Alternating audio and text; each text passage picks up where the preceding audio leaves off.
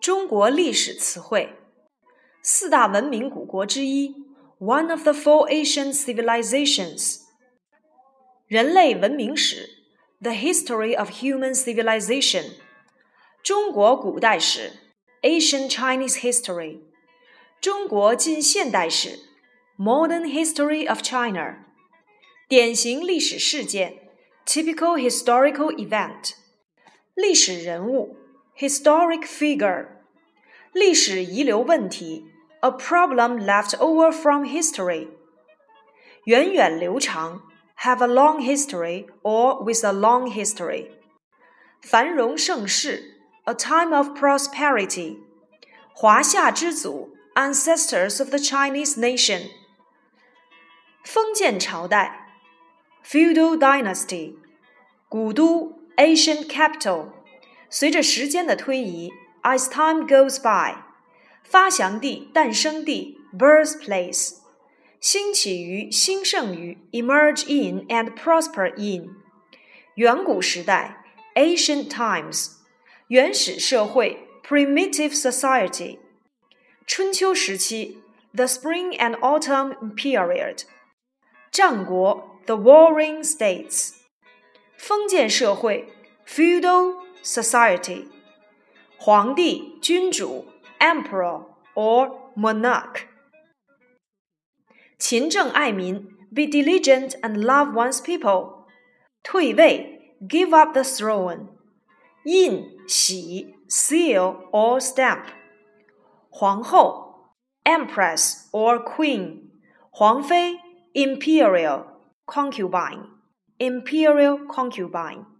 太后 Empress Dowager. Empress Dowager. 太子 Prince. 公主 Princess. 诸侯 Prince or Duke under an emperor. 宰相 Prime Minister. 士大夫 Scholar officials. 太监 Eunuch. 将军 General. 士兵 Soldier. 侍卫 bodyguard，皇宫 palace，民主 democracy，新民主主义革命 new democratic revolution，工人阶级 the working class，建党日 the party's birthday，解放战争 the war of liberation，毛主席 chairman Mao，现代中国 modern China，八一建军节。The Army Day， 中国人民解放军，The Chinese People's Liberation Army，军旗，Army Flag，人民军队，People's Army，南京大屠杀，The Nanking Massacre，抗日战争，The Anti-Japanese War，国庆节，The National Day，中华人民共和国，The People's Republic of China。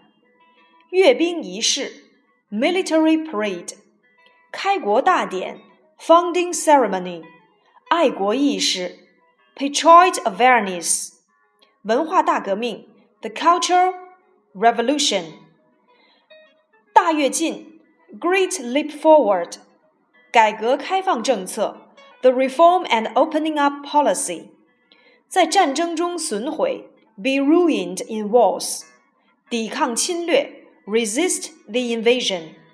在世纪初，at the beginning of century，迄今为止，up till now，追溯到，date back to，来源于，stem from or originate from，以什么而命名，be named after。